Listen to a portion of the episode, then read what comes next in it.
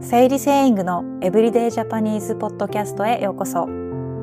日常の話題を自然な日本語でお届けします。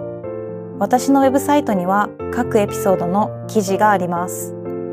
そこに単語や会話のヒントを書いています。有料メンバーさんには字幕付きのビデオポッドキャストや振り仮名付きのトランスクリプトがあります。ペンギンさんになって一緒に日本語や日本について学びましょう。詳しいことはさゆりセイング .com で。それでは始まり始まり。こんにちは、さゆりです。今回は都会の生活について話したいと思います。皆さんは都会に住んでいますか？それとも田舎に住んでいますか？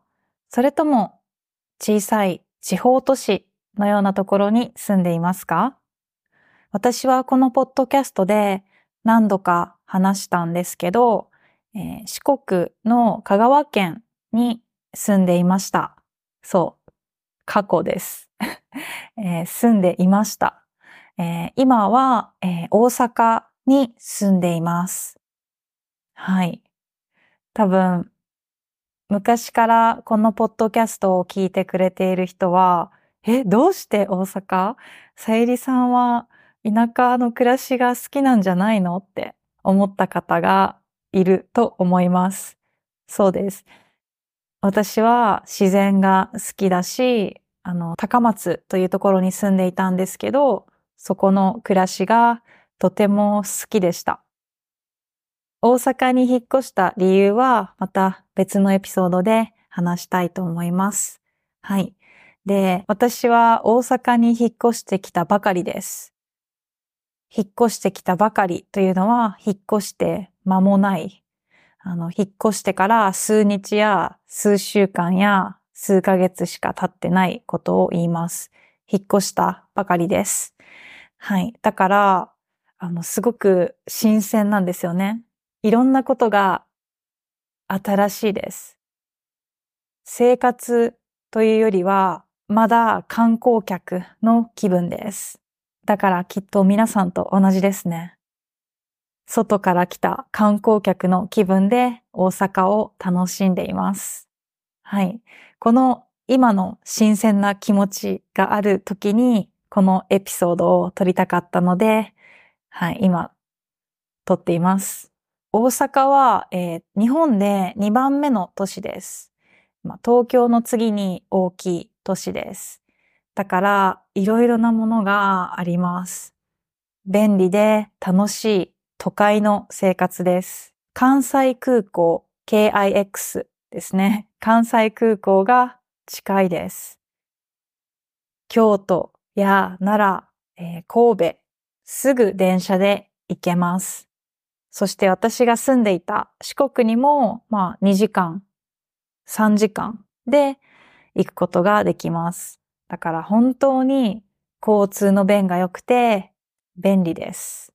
交通の便がいいっていうのは一般的に知られていることなんですけど、ちょっとマニアックでユニークな体験をしてきたので、今回は4つ紹介したいと思います。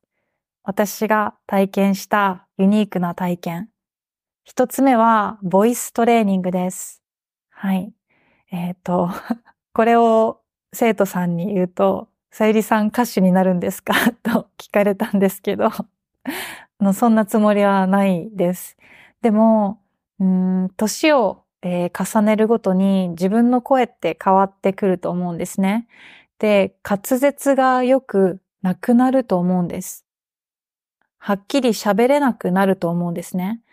やっぱり声も筋肉なので鍛えたいなと思って、えー、ボイストレーニングのレッスンを受けてみました。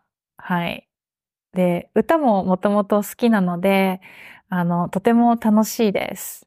はい。これを続けるかどうかはわからないんですが、大阪にはたくさんのボイストレーニングスタジオ、えー、ボイトレスタジオがあります。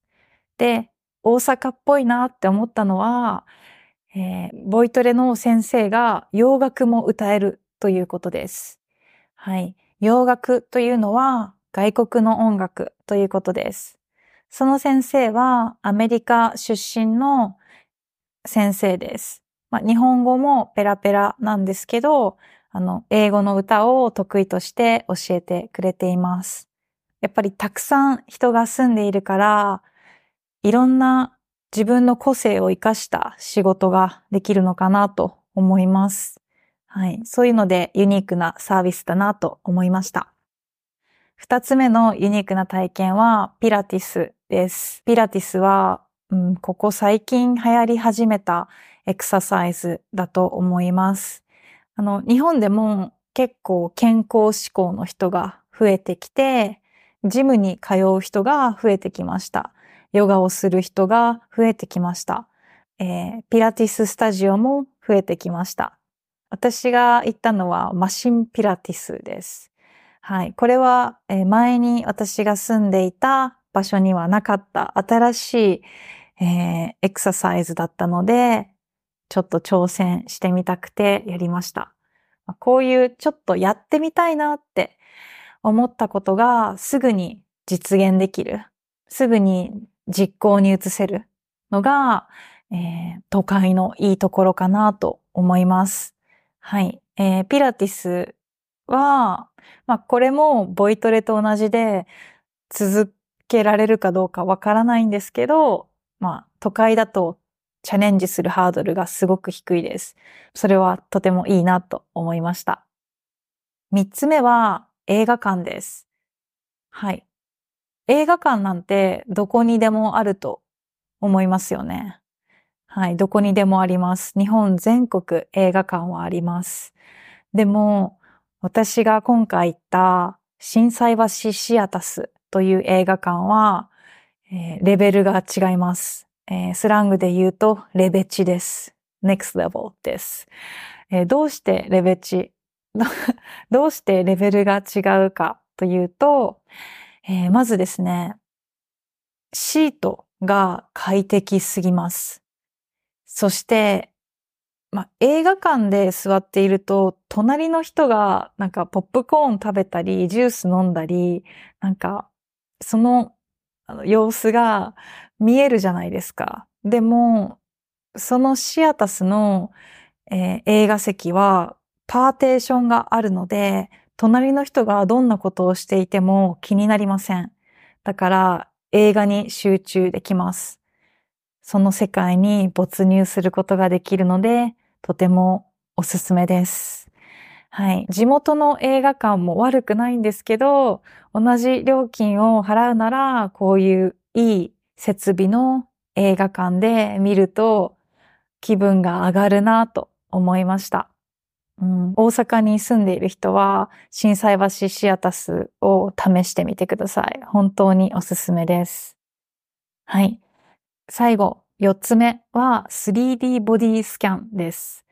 で、何のために 3D ボディスキャンをするかというと、自分のアンダーウェア、あの、下着のサイズを知るためです。この 3D ボディスキャンは、下着メーカー、のワコールという会社が、えー、提供しているサービスです。無料で使うことができます。体中のいろいろなサイズを測ってくれます。試着室のような場所、フィッティングルームのような場所に行って、着替えて、その機械の前で立つだけで自分の体のサイズがわかるようになっています。お腹とかお尻、だけじゃなくて、腕の長さとか太さ、えー、足の長さなどもわかります。全部わかります。で、最後にこの 3D で 自分がくるくる、うん、回っているような、えー、画像を見ることができます。はい。ちょっと正直その現実を見て自分の 3D を見てちょっとショックだったんですけど、まあ自分に合った下着が選べるし、まあちょっとね、ダイエットのモチベーションにもなると思うので、いいサービスだと思いました。これは女性の人しか、えー、使えません。だから女性は、えー、使うことができます。本当にいいサービスだなと思いますね。なんか、えっと、例えば下着を買いに行くときに、店員さんに測ってもらうのはちょっと恥ずかしいです。でも、その 3D スキャンがあれば、自分の細かいあのサイズがわかるので、あの、ちょっと恥ずかしがり屋な日本人にはぴったりなのかなと 思いました。その 3D の機械に入っている時にタッチパネルでいろんな質問に答えていくんですけど、最後の質問に店員さんからの接客を希望しますかっていう、えー、選択肢もあります。そこでいいえにすると店員さんは何も話しかけてきませんでした。はい。はい、そういう感じで、あの、うん、内向的な日本人にぴったりのサービスだと思います。今、このエピソードを聞いていて、女性のリスナーさんで興味がある人はぜひ、えー、調べて、えー、行ってみてください。これは、えーうん、都会にしかないですね。東京には何店舗もあります。大阪にも店舗があります。こういうちょっと変わったあのユニークな体験ができる都会は本当に楽しいなと思います。まだまだ私が知らない、えー、ユニークな体験があると思うので、あの、知っている方はぜひ教えてください。ここまで都会の生活や都会の遊びについて話しました。基本的にいいこと、えー、メリットを話しました。で、デメリットはまだそんなに感じてはいないんですけど、えー、まあありますよ。シェアしますね。まあ大きく言うと二つですね。まあ、人混みと物価の高さですね。まあ、これはどこの都会も共通していると思います。やっぱり人気のエリアには人がたくさん住んでいるし、えー、物価もその分高くなります。はい。まあ、それがデメリットですね。うん。で、物価は多分大阪は東京に比べて、あの、はい、安いですね。あの、私が前に住んでいた高松と比べると、家賃や、あ魚かな？魚がちょっと高いかなと思うんですけど、まあ、それ以外はそんなに変わらないなと感じています。私が住んでいるところは自転車で、えー、どこでも行けるので、あの、電車に乗らなくていいので、その人がたくさんいる電車を避けることができるし、まあ電車代がかからないので、はい。寒い時とかは外出るの嫌ですけど、まあ、うん、運動になるしいいかなと、ポジティブに考えています。はい。デメリットは今のところそのぐらいですかね。うん。引っ越したばかりなので、今はいいところばかりに目が行きますね。で、人が優しい、本当に。うん。はい。以上が私の都会の生活、えー、で引っ越したばかりの感想でした。えー、交通の便がいいし、たくさんの面白いユニークな新しいサービスを体験することができます。でも、ちょっと人が多いし、物価が高いです。はい。まあ、物価が高いので、仕事も頑張ろうっていう気になります。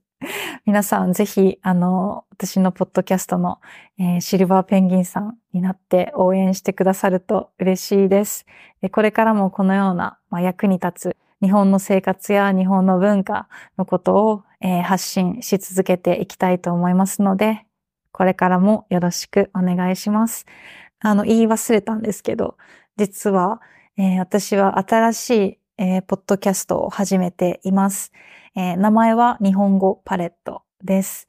この日本語パレットは、えー、日本語学習者の、まあ、初心者の方に向けて作っています。レベルで言うと N5、N4、N3 の人が聞くとあの役に立つかなと思います。その日本語パレットで物の数え方にも重点を置いています。例えば、物や単語が分かっても、数え方がわからないっていう中級者や上級者の方がいると思います。そういう方にも、えー、楽しんでいただけるかなと思います。例えば、メガネの数え方とか、わかりますかね？とか、豆腐の数え方とか。はい。あの、ぜひ、あの、気になった方は日本語パレットを、え、チェックしてみてください。はい。では、今回も最後まで聞いてくれてありがとうございました。じゃあ、また次のエピソードで。バイバーイ。お疲れ様でした。このポッドキャストが役に立ったり面白かったと思ったらぜひレビューを残してくださいねこの無料のポッドキャストを続けるため余裕のある方からのご支援が大変助かりますウェブサイトの会員になってくれたりコーヒーでのドネーションをいただけると励みになります。よろしくお願いします。